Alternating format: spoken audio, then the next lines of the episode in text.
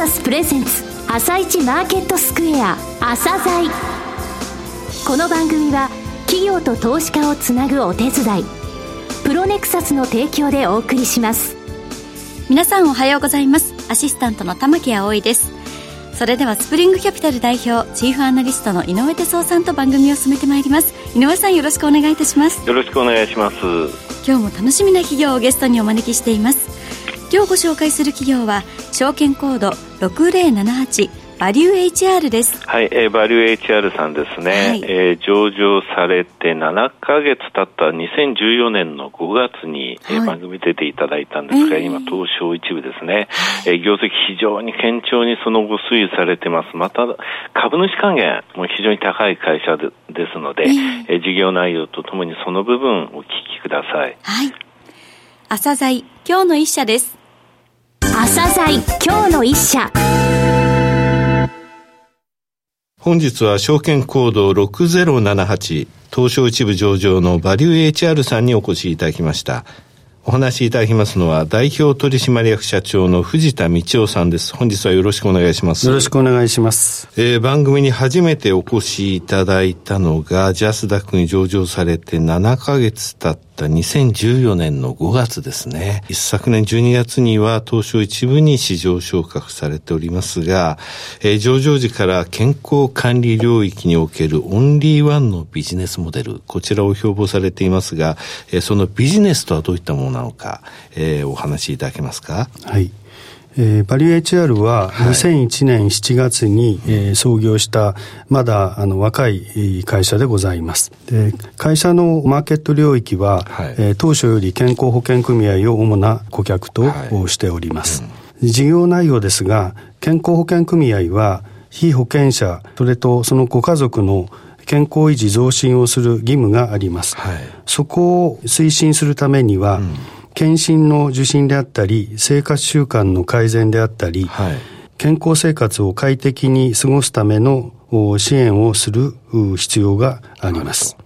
で、そこをですね、うん、えー、当社は、えー、独自に開発した、えー、システム、えー、いわゆる健康管理システムと呼んでおりますけれども、これは当社ではバリューカフェテリア、はい、という名称でサービス名として、えー、提供しておりますけれども、うん、その健康管理システムを持って、えー、一人一人が、えー、健康に、を維持増進していくために、えー、必要な検診の受診であったり、はい、えー、結果管理であったり、うん、それから結果管理に基づいた、いわゆる生活習慣の改善、えー、指導であったり、はい、えー、それとあと皆さんが個別に独自に改善していく努力をしている、そういう結果をですね、す、べ、て、えー、データとして、えー、管理して、うん、で、それをもとにして、えー、さらに、えー、健康をになっていくとい。うようなサービスを提供しております。なるほど。これけど、あの、追い風ですよね。そうですね。はい、まあ、政府の国策として、ね、まあ、健康寿命の延伸であったり、はい、医療費の削減、うん、えー、それから、えー、人生100年、えー、コース、ね、というような ところは、健康体であるということが必須条件になっていますから、病気にならないような体、健康づくりをしていこうというのが国の国策になっています。はい、でそこにまあ合致するサービスを当社は提供しているというふうに自負しております。ね。毎回ですね、あの、サービスの利用者数、お聞きするのは楽しみなんですが、はい、1年4か月前、80万人まで来ましたとお話ありましたが、はい、どうなりました？おかげさまで、えー、20万人増えて、はい、100万人を超える規模になってまいりました。1年4か月で20万人増加、100万人、はい、これあの先ほど健康保険組合が主な顧客って言われましたが、はい、定年退職したりするじゃないですか、はい、その後っていうのはもう利用できないんですか？退職後、または、はい、あの職場を変えた、うん、えー、そういう場合に継続したいというお客様の要望がだいぶ多くなっておりますので、はい、それに対しては、当社としては、あの個人でも入れるサービスとして、えー、そのままスライドできるようなサービスも提供しております。なるほど。はい、そうすれば一元管理のままずっと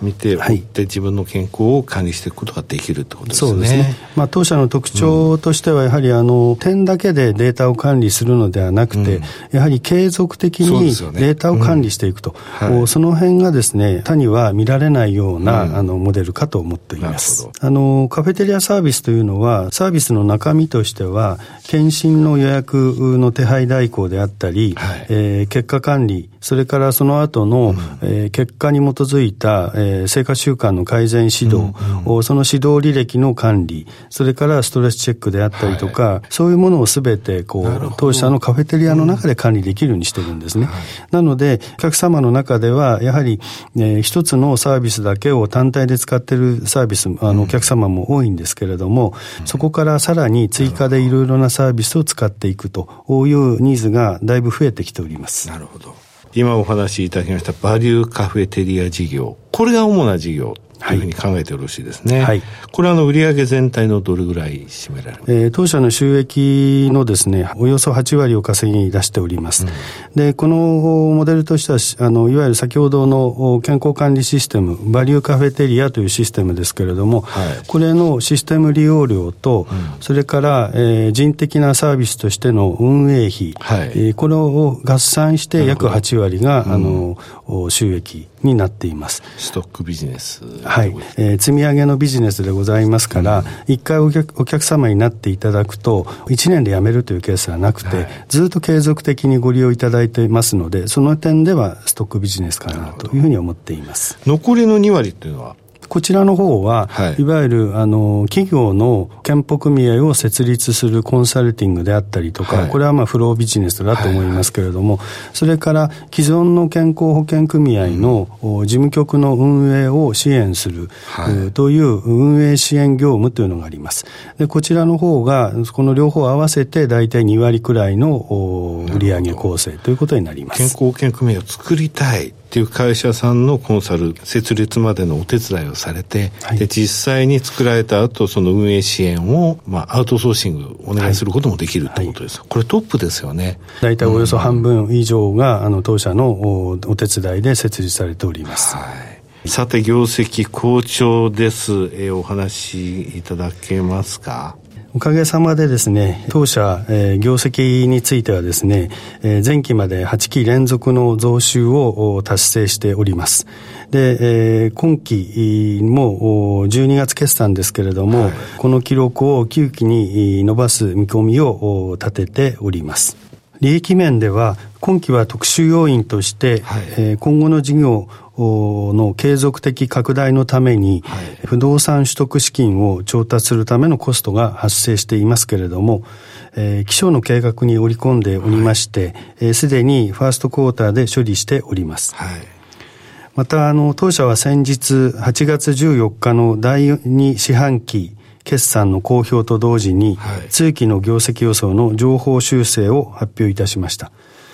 本業での新規受託と、えー、既存顧客からのサービスの追加受託により売上、利益ともに、えー、おかげさまで好調に推移しております。うん、先ほど情報修正と申しましたが、えー、業績予想としては、はい、えー、売上、えー、当初計画から2.1%アップ、はい、営業利益は15.2%アップ、はい経常利益は37.7%の情報修正を行いました。中間の増配を発表されてましたよね。あの、株主還元についてのお考えをですね、え教えていただけますか？はい。配当については、期末の予想を含めて、はい、えー、上場来6期連続増配を達成できる、まあ、見込みでおります。はい、えー、今回の中間の配当につきましても、1円増配を行いました。はいうんで、えー、1株当たり、えー、8円50銭とさせていただいております。直近4期の年間の配当総額を当期純利益で割った配当成功は平均で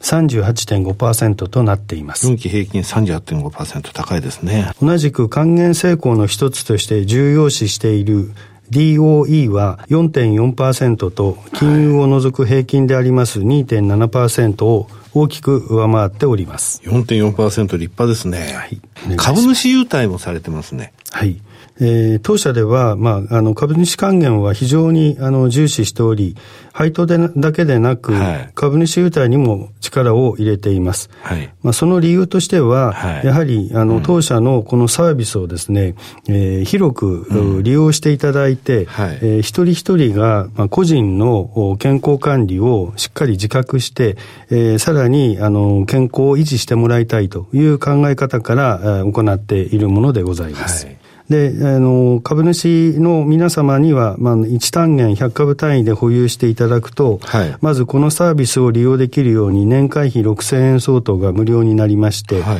で、えー、その他、えー、100株を保有している方は、1年目は1ポイント1円のと換算して2500ポイントを、付与します。うん、で、2年目は、えー、継続保有の場合は3500ポイントになって、うん、3年以上で5000ポイントになるという形で、まあ、継続保有でメリットがあるようにしています。はい、まあ、あの、当社、まあ、あの、このポイントにしておりますけれども、仮の話ですけれども、配当が、えー、一株について、え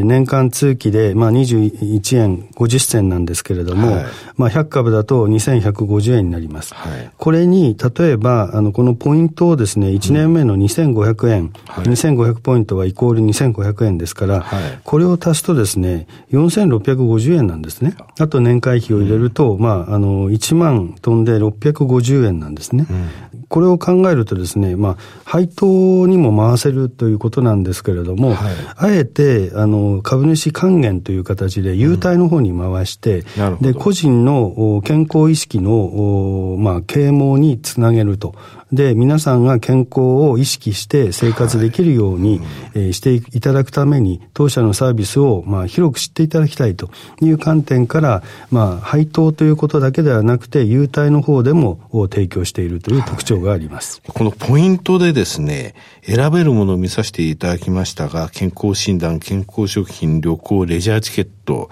1万5千点もあるんですね。この中から、えー、好きなサービス、商品を選べるということですね。えー、今後の成長戦略について教えてください。えー、事業環境は、はい、おかげさまで強い、えー、追い風、えー、にあると理解しています。はいえー、4つの戦略を考えていまして、まず一つは、えー、健康ポータルサイトとしての個人の健康情報の見える化と、それから EC サイト化。2番目は、企業の健康管理領域である産業保険領域と呼ばれていますけれども、この従業員の健康管理の強化。3番目は、えー、憲法設立運営の分野になりますけれども、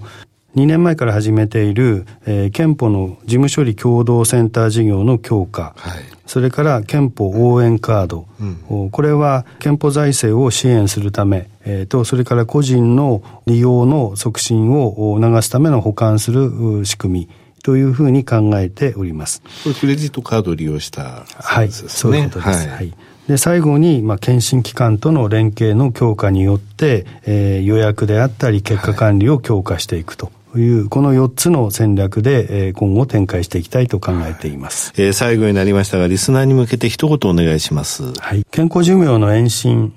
人生100年時代構想、それからデータバンクというような、いろいろな、えー、国策が言われておりますけれども、当社は健康管理のインフラとして個人の健康情報を管理し、いつまでも皆さんが健康でお過ごしいただくことを支援していきたいと考えています。これからもどうぞよろしくお願いいたします。藤田さんどうもありがとうございました。ありがとうございました。今日の一社、バリュー HR をご紹介しました。さらに井上さんにお話しいただきます。はい、えー、健康保険組合を作る時もバリュー HR さんにお願いして、うん、で作った後もですね、またもうすでにできているところもその健康管理に関するシステム、はい、えー、実際ですね、あのえー、検診を受けなきゃいけないとかですね、えー、その予約とか、はい、実際のそのデータ、それからどうやってその後健康の改善といいますかね、そういったものをやっていくか、はい、それでどういうふうに、えー、健康が向上したかっていう部分ですよね、はい、そういうのをね、健康保険組合ってちゃんと管理しなきゃいけない、そういうふうになったんですよ。はい、で、そういったところで、ますます社会的なニーズが高まってるんですね。えー、えー、ホームページご覧いただきますとね、はい、えー、ホームページのところの下、新着情報の方を見ていただくと、えー、スプリングキャピタル社のコーポレートレポートが載ってます。えー、3372社中347位、上位からちょうど10%ね。ですね。で、対象となったのが2013年度からで、はい、452位、642位、389位、330位、347位、安定してるでしょ？はい、大体上位10%ぐらい、これね、3年間、1年間とその成長性もきちんと継続してないと取れないポイントなんですよ。えー、特に高いのは健全配当成功で、はい、これ3372社中217位、配当成功とね、あと DOE のお話されてましたが、非常に高いんですよ。高いですね。であと力入れて言われてた、あの、株主優待、はい、これ6000の年会費無料になって、1年目で2500ポイント1単元でも、ポイントとしてもらえるんですが、はい、8500円相当ね、えー、これ入ってないんですよ、この、はい、入ってない健全配当成功のポイントには。はいそれでもこれぐらい高いってことですね。これからもますます社会的なニーズが高まる。それに対して応えていってほしい企業さんですね。はい。それでは一旦お知らせです。企業ディスクロージャー IR 実務支援の専門会社プロネクサス。上場企業のおよそ6割2200社をクライアントに持つ。これはアジア証券印刷の時代から信頼と実績を積み重ねてきたからこそ。さらにプロネクサスが目指すのは企業と投資家をつなぎ日本の株式市場を活性化させることです。プロネクサス私たちは個人投資家の皆さんを応援します。井上哲夫今日のストラテジーそれでは井上さん、後半の解説もよろしくお願いいたします。はい、えー、ちょっとニュース飛び込んできましたね。はい、えー、コーエンさんっていう、えー、トランプ大統領の元個人弁護士ですね。これ財団の、えー、個人弁護士やられてたんですけれども、はい、選挙戦ですね、故意に違法な企業献金に携わったと、うん、えー、稼働の選挙献金を行ったというのを認めたんですね。は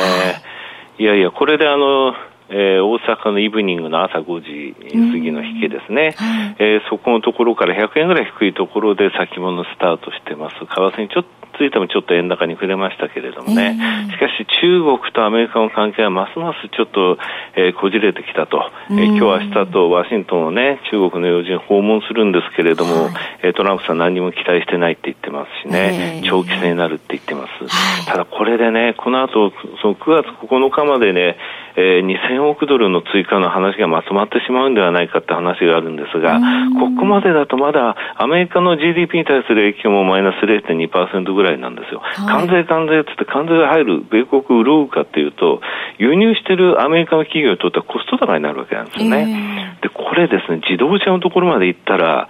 あの GDP に影響マイナス2.2%って日本総研の湯本副理事長のデータによるとあるんですね。アメリカの GDP がマイナス2.2%、中国も当然マイナス1.8とか2%ぐらいあるわけですよ。はい、とんでもないことになっちゃうんですね。早くここに気づいてほしいなというふうに思うんですけどもね、はい、対トルコ、対中国、そしてアメリカの姿勢によって新興国の通貨がまだ、えー、随分とアメリカの金利が上がることによってドル建てのね、えー、負債のの問題があるので、通貨が安くなっていると、はい、なかなか企業業績が好調でもアメリカ株一気に上がれない状況っていうのは、やっぱりこういったことが影響しているってことですね。はい。井上さん、本日もありがとうございました。また来週もよろしくお願いいたします。この後は東京市場の寄り付きです。朝鮮この番組は企業と投資家をつなぐお手伝いプロネクサスの提供でお送りしました。